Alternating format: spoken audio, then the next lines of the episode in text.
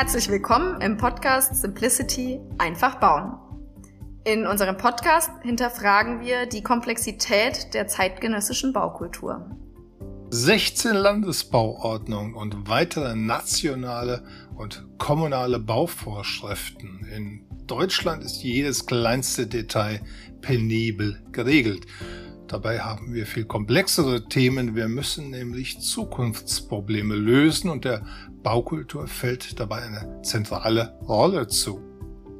Wir wollen wissen, ist einfaches Bauen noch möglich? In unserem Podcast suchen wir nach Antworten. Unterstützt wird der von KS Original, dem Markenverbund mittelständischer Kalksandsteinhersteller. Simplicity Einfach bauen ist ein Podcast mit Rebecca Pottgüter und Rolf Mauer.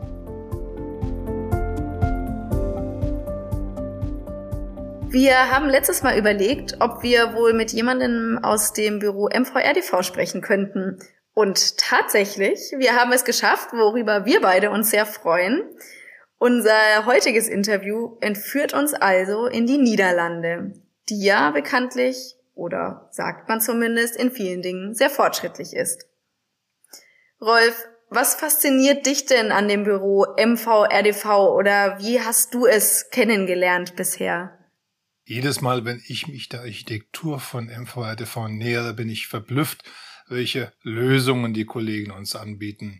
Äh, als Beispiel die Markthalle in Rotterdam. Äh, das ist ja eine Hülle aus Wohnungen für eine große Markthalle. Das hört sich eigentlich im ersten Moment ziemlich absurd an. Und als ich mir das Gebäude angesehen habe, war die Lösung aber so einprägsam, dass ich diese Markthalle, das war übrigens die erste in den Niederlanden, dass ich diese Markthalle heute als Prototyp empfinde. Und in meinem damaligen Artikel für das Architekturmagazin MD habe ich sie auch eine sixtinische Einkaufskathedrale genannt. Allein die Bildgewalt des Deckengemäldes mit dem Titel Horn of Plenty, also das passt ja, verschlägt den Besucher ziemlich die Sprache. Mir ging das damals so. Und äh, das Künstlerpaar Arno Köhnen und Iris Roskamp hat mit diesem Deckengemälde Großartiges geschaffen. Und trotz der Doppelnutzung, also trotz der Integration von überwältigender Kunst ist eine sofort verständliche Architekturidee entstanden. Das ist einprägsam, das ist Simplicity, wie ich sie schätze. Ja, das kann ich nur bestätigen. Mir geht's da genauso, wenn man in dieser Halle steht. Das ist wirklich ein einmaliges Gefühl. Also in diesem Sinne sollte sich jeder unbedingt einmal anschauen. Wir möchten heute einen Aspekt aus dem Gespräch mit Professor Arno Lederer aufgreifen, äh, der uns in unserem ersten Interview zum Nachdenken gebracht hat. Er sagte nämlich, dass Fortschritt nicht immer zwangsläufig Verbesserung bedeutet, sondern erst einmal nur eine Weiterentwicklung. Daher legen wir den Schwerpunkt der heutigen Folge auf die Frage des Fortschritts innerhalb der Architekturplanung. Inwieweit machen denn BIM, parametrisches Entwerfen, künstliche Intelligenz und Co. die Planung einfacher? Wo liegen Chancen und wo wird es komplizierter oder komplexer? Wie geht ihr denn bei HPP-Architekten mit dem Thema Building Information Modeling und parametrisches Entwerfen um? HPP ist natürlich seit vielen Jahren vollkommen digitalisiert und nutzt all diese Werkzeuge. Ähm, deren Nutzung eröffnet ja auch neue Möglichkeiten, beispielsweise im Punkto Nachhaltigkeit, die es ansonsten gar nicht gäbe. Zum Beispiel der Material Passport, der wäre ohne ein BIM-basiertes Modell überhaupt nicht möglich. Aber auch äh, eben, ja, zum Beispiel parametrisch erstellte Fassaden, die sich in ihrer Gestaltung dem Sonnenverlauf anpassen All diese Aspekte schließen den Kreis und machen damit viele Dinge irgendwie am Ende einfacher. Aber genau darüber möchten wir nun mit unserem heutigen Gast sprechen. Ja, und wir sprechen heute mit Jakob von Reis. Er ist Mitbegründer und leitender Architekt von MVRDV. Und äh, dieses weltweit bekannte interdisziplinäre Studio hat über 300 Mitarbeiter. Das finde ich schon sehr, sehr beeindruckend. Und die arbeiten an der Schnittstelle von Architektur und Städtebau. Das preisgekrönte Büro wurde 1993 von Van Reis zusammen mit Winnie Maas und Nathalie de Vries gegründet. Das Büro hat sich mit einer großen Vielfalt an innovativen, experimentellen und theoretischen Projekten mittlerweile wirklich international Einnahmen gemacht. Jakob spricht freundlicherweise Deutsch mit uns und äh, dafür sei ihm schon einmal gedankt. Becker, hast du Lust, die erste Frage zu stellen? Sehr gerne. Jakob, ein von dir zitierter Satz in Bezug auf die Arbeit MVRDVs heißt, Architecture is about people. Das ist ein sehr einfaches, klares Prinzip. Was bedeutet es denn für den Planungsprozess in deinem Büro? Beeinflusst dieser Satz bereits die ersten Schritte im Entwurf? Ich denke, das ist so ein Satz, den man auf einer Website äh, schreibt. Äh, nein, das stimmt. Also ich denke, das ist ein, auch ein sehr allgemeiner, äh, aber auch ein sehr deutlicher Startpunkt, dass ich vielleicht ein, ein sehr, ja, etwas humanistische Grundhaltung habe. Ähm, aber ja, ich denke, das kann man auch auf viele Ebenen, äh, ja, man kann auf viele Ebenen da, damit anfangen, von, von direkte Mitarbeiter bis zum Kunden und äh, alle Beteiligten im Prozess. Ähm, ja, das ist einfach, ja, wie, wie arbeitet man zusammen, um ein, ein, ein das beste Resultat, äh, möglichste Resultat, denkbare Resultat zu machen. Und auch nicht so sehr das Entwurf, aber auch die, das Leben von einem, einem Entwurf oder der, der, der nützbare äh, Möglichkeiten innerhalb einem Entwurf. Das ist, denke ich, ein, mhm. ein, ein sehr allgemeines Staatssatz oder Prinzip, äh, das noch nicht so mhm. ganz viel sagt, aber mehr ein, ein Stimmung äh, wiedergibt. Wie sagt man, sagt man das? Wiedergeben, äh, wahrnehmen? Ja, ja, ja. ja. Ich muss auch ein bisschen in mein, in mein Deutsch, äh, deutsche Stimmung kommen, aber gut. genau, nein, alles, alles bestens, perfekt. Wir haben auch gelesen, dass für jede Planungsaufgabe bei MVRDV zunächst eine Informationsmatrix erstellt wird. In diese fügen sich dann alle Daten und Begebenheiten des Ortes ein und ähm, die werden dann wiederum zu den architektonischen Lösungen führen. Inwieweit vereinfacht denn diese am, zu Beginn akribische Erfassung den sich anschließenden Prozess? Und ähm, wie muss ich mir diese Matrix vorstellen? Ist das ein, ein digitales Gebilde oder wie sieht die aus? Ja, vielleicht mehr ein mentales Prinzip. Wir haben, wir sind natürlich von, äh, ja, wann wir mit unserem Büro angefangen haben, haben wir diese, diesen Data Obsession, äh, ist ein bisschen ja, in unsere DNA, DNA, äh, das, Buch, äh, äh, ja, das auch über Datascapes. Wir haben versucht, da, damals war es gab noch nicht so viele Möglichkeiten mit Algorithmen und so weiter.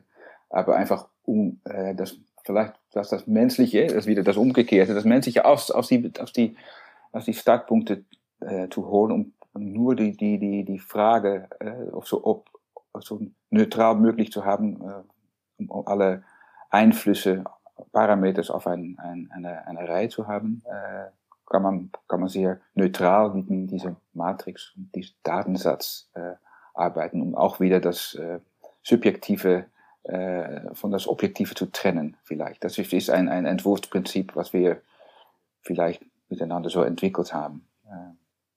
Äh, das hat vielleicht mhm. zu tun mit dieser Regelobsession, die es vielleicht äh, in Deutschland auch etwas gibt, aber in die Niederlande auch, dass man durch das äh, ja, kreativ mit den Regeln umgehen und neue Möglichkeiten entdecken, äh, entdecken und zu finden, äh, braucht man sehr präzise zu sein. Mhm. Es gibt ja viele von euren Projekten, die durch eine von uns empfundene radikale und formale Einfachheit bestechen.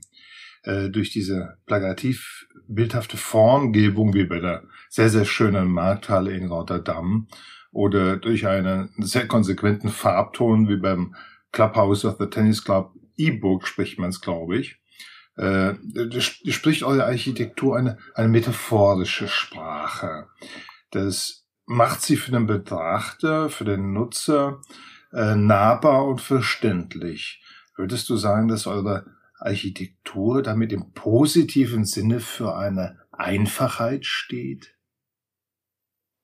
Ja, der Tennisclub Eiburg ist das. En das ist so ein, ein, ein klares Beispiel, dass, dass, dass, dass, ein Entwurf sich selbst erklärt, dass man, dass es keine, dass man keine, ähm, ja, das auch für Laien und für alle Betrachter, dass, dass man in einem Blick äh, das, das, das Prinzip und auch mal die, die Spaß, äh, den Spaß von einem Projekt erfahren kann. Äh, damit kann man auch ein, ein, sehr, vielleicht etwas radikalere Lösung äh, akzeptierbar machen. Und das, dass damit diese, diese Klarheit kann auch ein, ein Ziel haben, um, um, um ja, Radikalität möglich zu machen. Und dann, wenn Radikalität nicht klar ist, dann ist es, denke ich, sehr, sehr schwierig, um radikale Sachen äh, akzeptierbar zu machen. Das, das gelingt nicht immer so, so perfekt, aber ab und zu äh, doch. Ja, das, das, die, diese Projekte, wobei dann alles zusammenfällt, die Markthalle ist auch so ein, ein Beispiel, äh, wobei äh, ja einfach jede, das, das Entwurfsprinzip ist fast bekannter, äh, diese, diese diagrammatische oder vielleicht plakative Aspekt ist dann vielleicht bekannter, ist bekannter geworden als, als das Büro selbst. Also die Markthalle ist sehr bekannt hier in Rotterdam und nicht jeder, jeder weiß, wie das gemacht hat. Das gefällt mir eigentlich gut, doch gut.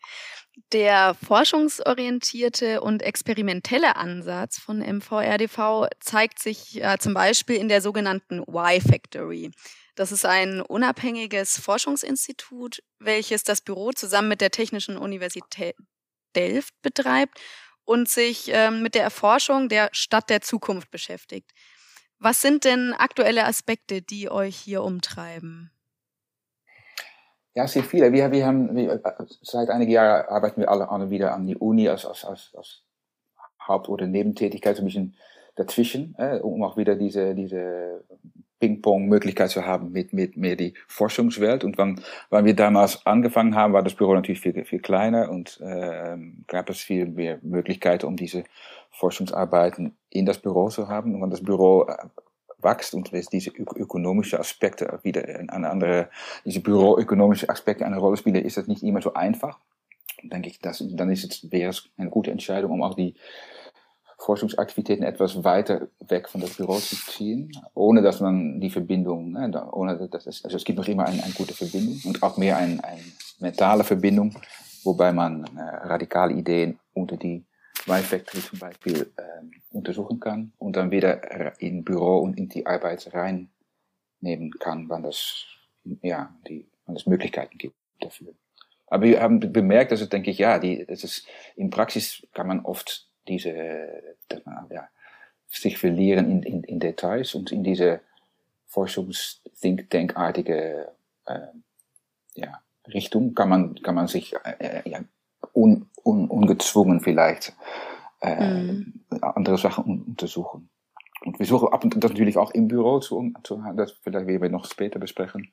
Ähm, aber ich denke, es gibt, man, man braucht absolut äh, neue, neue Denkweise, um, um auch die, die aktuellen Probleme anzufassen. Und man sieht das überall in die Welt, aber zum Beispiel hier in den Niederlanden, dass es einfach ein, ein Problem mit Raum gibt. Ja, wie, was, was wir, Space Fight kann man sagen. Wir alle brauchen etwas mehr Wohnungen, mehr Energie, äh, mehr Natur, äh, äh, äh, Agrikultur, Food Production und so weiter. Also es, man sieht das, wo, wo die, ja, vielleicht ist es in Deutschland vielleicht nicht so direkt äh, sichtbar, aber hier, wir haben ein, ein Platzproblem. Das war schon damals bekannt bei uns, aber das sieht man jetzt 20 Jahre, 30 Jahre später, als wir das in das Buch Pharmax gemacht haben, sehr, sehr aktuell werden. Und dann, dann braucht man, denke ich, auch Untersuchungen, um äh, neue Lösungen sichtbar zu machen, radikale, äh, äh, ja, vielleicht Stories oder Ideen, Szenarien, die man dann ja, sichtbar machen kann mit dieser, ja, vielleicht Sci-Fi-artige Visualisierung. Mhm. Du hast äh, vorhin gesagt, dass es schwerfällt, äh, die Details äh, zu sammeln und zu erkennen. Ich habe da eine prinzipielle Frage. Können wir Architekten und Stadtplaner äh, den digital vernetzten und, und gesteuerten und auch in unserer Gesellschaft hochnervösen Korpus einer Stadt und seine regionale Verwurzelung, äh, Amsterdam ist ja komplett anders als Rotterdam, äh, können wir, können wir das noch verstehen als Architekten und Planer? Und, und welche Herausforderungen haben wir als Architekten und Stadtplaner bei der Planung der zukunftsfähigen Stadt? Ja, het stimmt. Dus het, het gibt een extreem viel äh, ja, komplexe äh, ja, ja. Sag mal, Organismus oder so etwas kann man dann vielleicht sagen. Äh, wobei die, die verschiedenen Aspekten, ja, es ist interessant, um all diese Aspekte zu mappen und die, diese Data zu verstehen. Und das ist natürlich eine, eine Arbeit, die vielleicht viel, viel mehr in, in das Akademische und in, in die Forschung steckt und das vielleicht äh, ja, äh, neue Richtungen anbietet für Entwerfer und, und auch vielleicht auch Politiker und, und, und, und die Leute und dass man versteht, worum es geht. Das ist natürlich oft nicht so, so einfach, äh, um diese, innerhalb dieser komplexen Materien die richtigen Tendenzen oder Probleme sichtbar zu machen. Ich denke, das, das ist eine Rolle, für, für, wo Architekten gut in sind, um diese, um diese Visualisierung zu machen von, von räumlichen Problemen. Wir haben das oft Spatializing genannt, also wie, wie, wie Visualisierungen, aber dann räumlich, Spatialisierungen. Äh, und, und das ist eine ein Kraft, die die Architekten haben, um die, das Räumliche umzusetzen, in ein, ein, ja, sichtbar zu machen. Das kann auch verschiedene Maßstaben, ne, von, von einem Gebäude bis zu einer Stadt oder ein, ein Planologie-Aspekt. Bei diesen Überlegungen äh, in Bezug auf die Stadt äh, spielt bei MVRDV ja auch äh, die Dichte eine große Rolle. Ähm, wir haben da auch diesen, äh, dieses Zitat gefunden, More density means a better life. Ähm, denn es ist ja so, eine dichte Stadt bietet optimale Infrastruktur, mehr Dienstleistungen und Services, ebenso wie auch kurze Wege. Und das hört sich für uns sehr logisch und einfach an, dass das dann eben auch zu einem Better Life führt. Kann man also sagen, dass das Prinzip Dichte in Architektur und Städtebau urbane Strukturen vereinfachen und damit eben auch verbessern und nachhaltiger machen würde? Ich denke ja, aber das ist natürlich nicht, nicht immer so, so, so, so schwarz-weiß. Ähm, äh, man kann dann das Vergleich zwischen zum Beispiel äh, New York und LA machen, wobei die eine Stadt super kompakt ist und vielleicht auch äh, nachhaltiger in, in, ihre Gebäuden und, und, Strukturen und die andere sehr weit und aus, ausgestreckt ist. Ähm, aber es gibt natürlich ein sehr großes Zwischengebiet, wobei äh, die, die meisten Menschen irgendwo befinden sich irgendwo in, das, in, das, in, die, in die Mitte, in der Mitte äh, zwischen Dichte und Undichte. Und äh, zum Beispiel bei uns, ich, ich bin jetzt in Rotterdam, das ist äh, eine relativ dichte Stadt, kann man sagen, aber ist auch nicht, wenn man das vergleicht mit, mit anderen andere richtig mit es total nicht dicht. Also es gibt eine Menge Möglichkeiten. Wir reden jetzt hier zum Beispiel über Wohnungsnot und, und wir brauchen extra äh, Plätze für, für neue Wohnungsbau und so weiter. Und da man denkt man direkt an äh, in die grüne Wiese. Äh, äh, das ist das, das Einfachste und das ist komplex und äh, ja, das dauert lange, um dann in die, in die Stadt zu bauen. Aber es gibt noch eine Menge von Möglichkeiten, denke ich, um die Stadt zu verdichten, ohne dass es also weh tut, kann man sagen.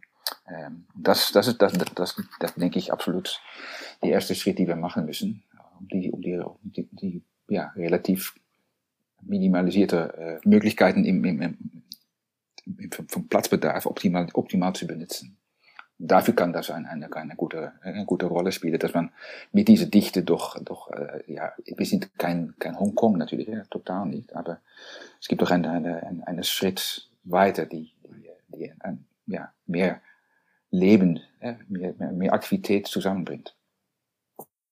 Mhm. Gehen wir mal ähm, in den Prozess hinein bei MVRDV. Ähm, es wird auch in diesem Büro BIM-basiert gearbeitet. Ähm, seit wann ist denn das Building Information Modeling in eurem Büro Standard? Und ähm, was mich auch dabei interessiert, es wird ja in verschiedensten Projektmaßstäben äh, geplant und gebaut bei MVRDV. Werden alle Projekte in BIM geplant oder erst ab einer gewissen Komplexität oder Größe? Ja, wir haben so einen, Umschlagmoment gehabt, einige Jahre her. Und das war natürlich, ich bin selbst also ein, ein nicht im BIM-Modus, äh, ich bin vielleicht zu alt dafür, aber ähm, ähm, es gab eine Zeit, wo alle in AutoCAD arbeiten und dann, dann sind wir, haben wir angefangen. Da war noch auch ab und zu zu früh, dass die Leute noch nicht so weit waren, um, um damit zu arbeiten. Und äh, jetzt gibt es gab so ein, ein Tipping Point, wobei jetzt alle in Revit äh, arbeiten, meistens. Äh, und äh, am Anfang war es auch so, dass es später in das Prozess kam, aber jetzt versuchen wir das relativ schnell äh, reinzubringen. Äh, das ist, ja, das geht doch besser im, im, im, ja. Aber das hat zu tun auch mit die Mitarbeiter, wie, wie, wie, wie, wie fließig sind sie mit dieser, mit die Software. Und, äh, das versuchen wir auch Büro ja, gut aufzupacken mit einigen BIM-Teams und dass jedes Team so ein, ein Spezialist hat äh, innerhalb mhm. des Teams, sodass die, die, die, ja, das, das Niveau von, von Software und, und Fließigkeit damit äh, ja, hoch bleibt. Ja. Also ich gewinne den Eindruck, dass BIM Standard bei euch in der Planung ist und äh, die Arbeitsmethode steht hier für, für eine vernetzte Planung, bei der alle relevanten Bauwerksdaten digital modelliert kombiniert werden und mit allen wichtigen Informationen äh, verbündelt werden. Ähm, ist der Prozess des Planens und Bauens äh, durch den Einsatz von Building Information Modeling einfacher geworden? Ja nein. Also natürlich, das, das Komplex das Problem mit diese 3D, äh, äh, also 3D-Entwurfsprozesse äh, ist, dass, dass man viel, viel schneller sehr äh, präzis werden kann. Ne? Und dass, dass, dass ein Problem relativ schnell sichtbar wird. Und ähm, vor einigen Jahren war ich bei einer ein, ein Vorlesung, ein, ein, ein Symposium. Ein alter Architekt, äh, der damals 85 Jahre alt war und seinen Geburtstag feierte. Und dann hat er, er war äh, auch ähm, Regierungsarchitekt, also Reichsplanungsmeister, Reichsbaumeister gewesen und hat in seiner Karriere mit verschiedenen Generationen von Architekten gearbeitet. Und äh, was ganz lustig war, ist, dass dann aus jeder Generation ein, ein Architekt ein Projekt äh, erklärt hatten. Und es war erstaunlich zu sehen, was ein, Vorlaufen, äh, ein Vorentwurf zum Beispiel, ein, ein, ein für 20 oder für 40 Jahre her oder wie das aussah. Das war das wie ein Skizzentwurf, noch weniger als ein Skizzentwurf jetzt. Wir, wir sind jetzt viel, viel, viel detaillierter und was jetzt vielleicht ein Vorentwurf ist, war damals ein Bauantrag oder so. Und jetzt, das, das, das ist, denke ich, natürlich, äh, kann man sagen, sehr, sehr gut, aber es ist auch vielleicht auch, auch, dass man jetzt Anfang an extrem viel Details lösen muss und dass damit die Planung sich geändert hat. Ähm, und dass damit auch vielleicht etwas verloren ist gegangen. Aber man gewinnt vielleicht die Präzision, aber wenn man verliert, dass man ja, Sachen improvisiert lösen kann in, die, in, die, in, die Planungs-, in das Planungsverlauf. Das ist vielleicht, was sichtbar geworden ist in dieser BIM, BIM, BIMification von alles. Und natürlich ist es in, nicht bei in jeder Baukultur gleich. Wie vor fünf Jahren, ja, etwas so lange, haben wir ein Projekt in Dänemark gebaut und da war auch die, die, die Stadt, auch die, die, die Gemeinde, ja, das war alles war vorgeschrieben, dass alles schon im BIM war. Äh, jetzt wird das vielleicht auch weitergehen. Äh, also auch die, die Baufirmen, alle haben das damals mit BIM gemacht und auf, auf die Baustelle war das absolut interessant. Äh, aber das ist noch nicht immer so, dass es so, so effizient funktioniert. Dass die, dass die Standard BIM ist auch für alle Beteiligten, also nicht, nicht nur die im Planungsteam, aber auch zum Beispiel im Prüfen vom, vom, vom Stadt oder die Baugenehmigung, das alles, dass, dass man kein Zeichnungsset mehr anliefert, aber einfach ein BIM-Modell und dass damit ähm, ja, ja, die Zeichnung einfach verschwindet. Bei äh, Building Information Modeling muss man ja zu einem sehr frühen Zeitpunkt bereits exakte geometrische und inhaltliche Festlegungen treffen.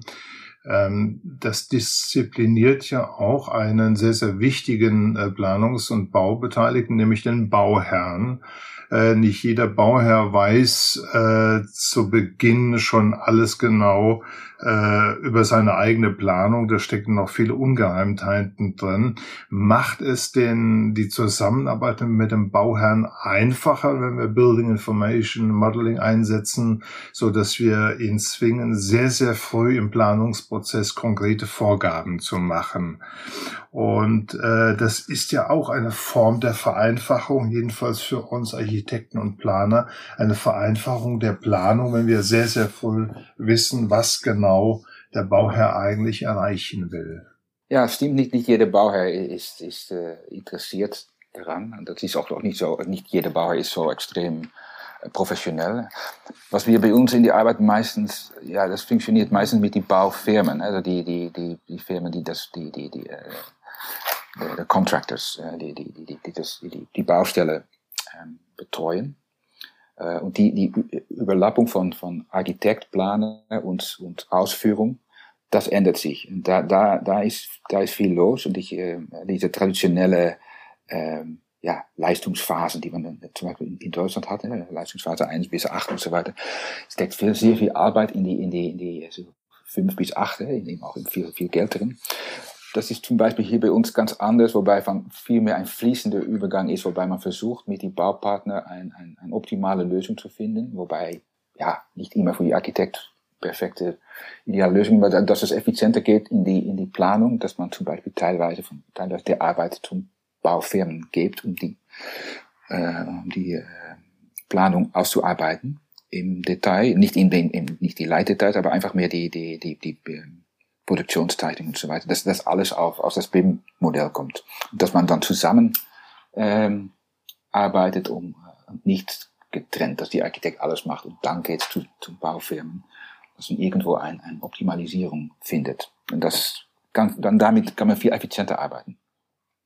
Im Bereich der architektonischen Formfindung spielen ja generative Entwurfsmethoden und parametrische Gebäudemodellierung eine zunehmend bedeutende Rolle. Ähm, digitale Simulationen im virtuellen Entwurfsmodell erweitern nämlich die Wahrnehmung von räumlichen Zusammenhängen und Einflüssen. Vereinfacht das denn den Prozess hinter gebauter Architektur oder führt es häufig eigentlich nur dazu, dass Architektur komplexer wird? Ähm, was, was würdest du dazu sagen? Ja, beides denke ich. Ich denke, es gibt nicht immer ein, eine perfekte, perfektes Prozess und Lösung. Und wir haben ein, innerhalb unseres Büro eine, eine Art äh, ja, äh, Gruppe von also, äh, WizKids oder so etwas. Wir, wir nennen das MVRV Next, wobei es die einige äh, Mitarbeiter sind, die sehr, sehr gut sind in, die, in, die, in diese ähm, Generationssoftware und so weiter. Äh, äh, das hängt davon ab. Also ich denke, man kann end, endlose Variationen äh, generieren, ohne dass man richtig weiterkommt. Man, ab und zu braucht, braucht man auch einfach mal etwas Unerwartetes. Nicht alles ist zu beredenieren.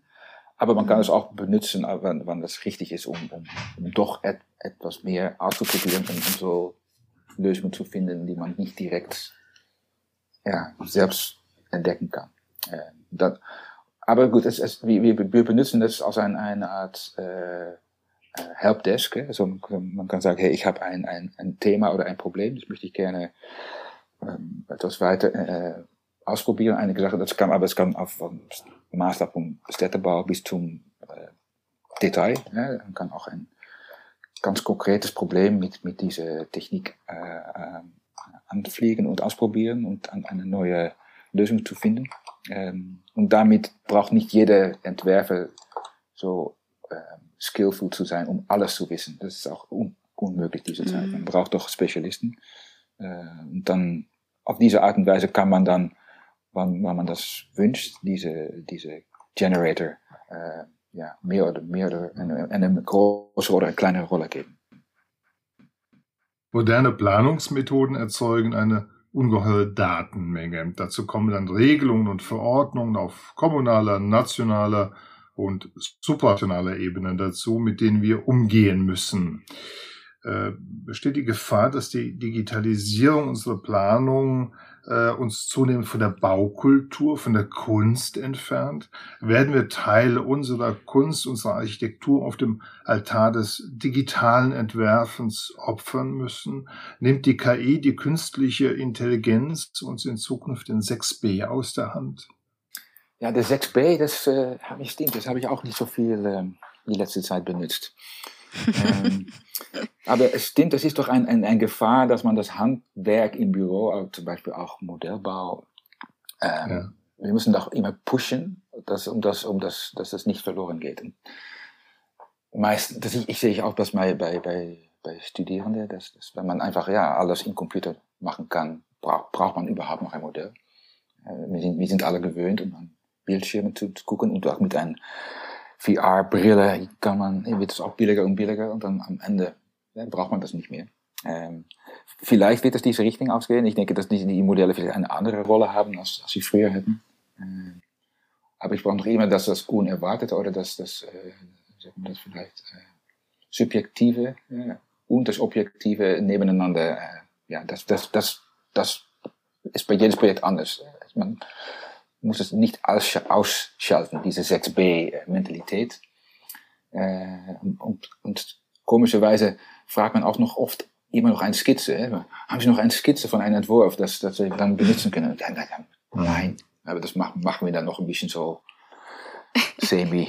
Äh, auch du noch, ja, als ob es das damals die Urskizze war. Aber das, die, die, die Mentalität in, in, ist noch immer so, dass ich, man sieht, die Architekt, die sitzt so irgendwo zu skizzen mit einem 6b in der Hand und dann geniale Skizze und dann kommt dann wird dann an die Mitarbeiter gegeben und der arbeitet das weiter aus. Das ist total modisch, das ist natürlich nicht mehr so, aber diese, äh, dieser Gedanke ist noch sehr, sehr äh, festhaltend, kann man sagen, in die Gesellschaft. Und äh, das, das, das braucht noch eher, das brauchst du erstmal zu ändern, dass es viel mehr ein, ein kollektives Prozess ist geworden und äh, der Künstler als der autonome Autor und der Architekt aus es ist etwas, was ja nicht mehr so ja, bei uns zumindest nicht immer so, so, so stark anwesend ist. Wir sind immer ein, ein Kollektiv gewesen und in das Prozess haben wir als, als natürlich äh, Founding Partner noch immer eine, eine Art initiierende Rolle ab und zu, aber es ist, nicht, es ist vielmehr ein Dialog, was man denkt. Äh, die Nutzung von künstlicher Intelligenz ist unausweichlich. Äh, das lässt sich aus der technischen Historie unserer Gesellschaft herauslesen. Wir haben noch nie eine Technik nicht benutzt.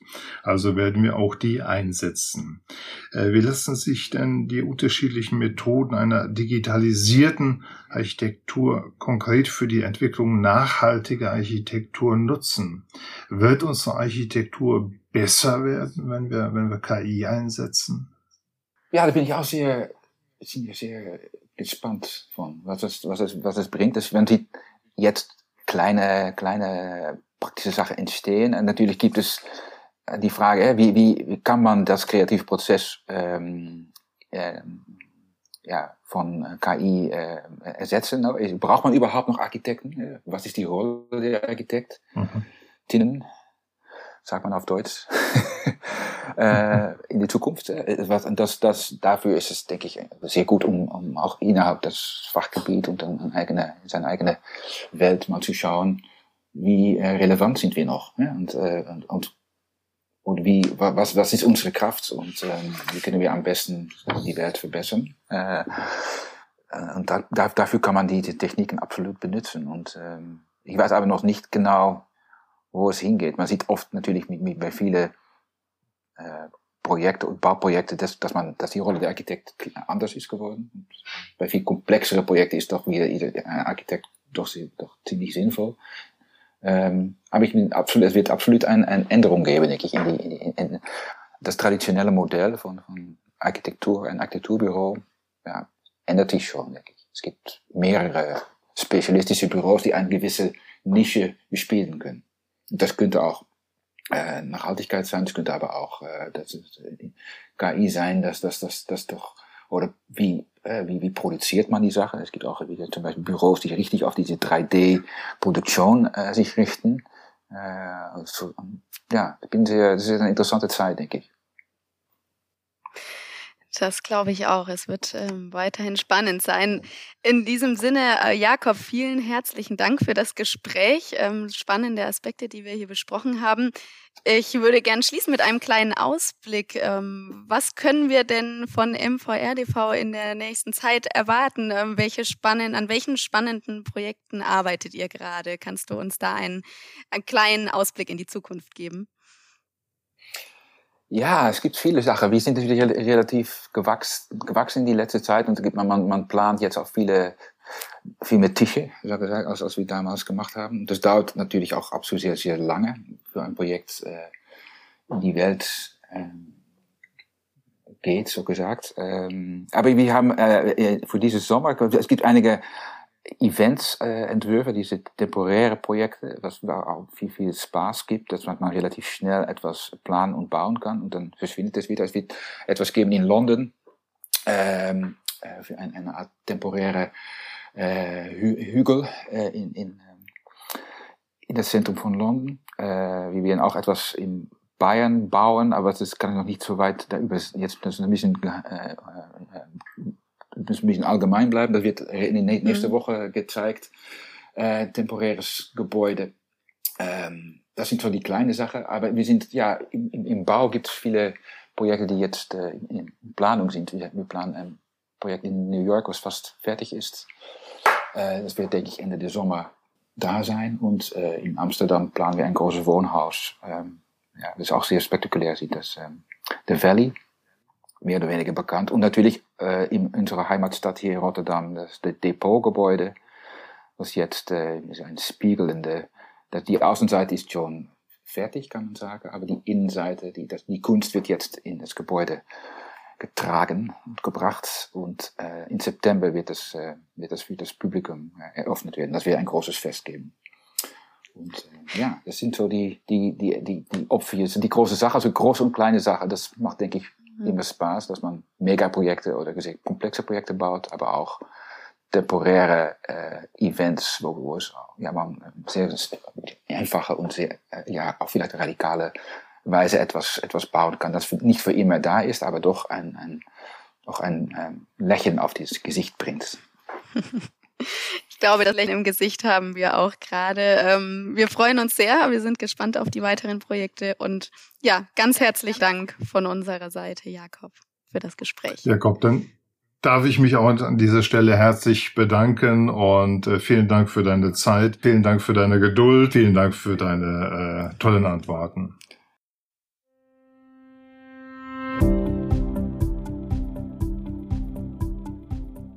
Es schafft das niederländische Architekturbüro MVRDV nicht immer wieder Gebäude, die die Welt zum Staunen bringt und gestalterische Grenzen überwindet? Auf jeden Fall. Das hat das Gespräch, glaube ich, eindrucksvoll bewiesen. Und auch wenn man in Gedanken in die Markthalle in Rotterdam schweift, ist das bewiesen. Wir Architekten haben die Bauaufgabe, eine übergeordnete Botschaft zu finden. Baukultur hat eine verbindende Wirkung, egal ob dies in Form einer Sixtinischen Kapelle oder einer Sixtinischen Markthalle stattfindet. Unbedingt. Und um diese Botschaft zu vermitteln, bedarf es ja sicherlich manchmal einer wirklich starken, einer bildlich klaren und damit pointierten Sprache. Was Jakob in diesem Zusammenhang sagte, fand ich übrigens sehr spannend nämlich dass Klarheit Akzeptanz für Radikalität schaffen kann. Wieder einmal also ein interessanter Aspekt für unsere Reise auf der Suche nach Einfachheit. Mal sehen, was wir in der nächsten Folge Neues erfahren. Bis dahin.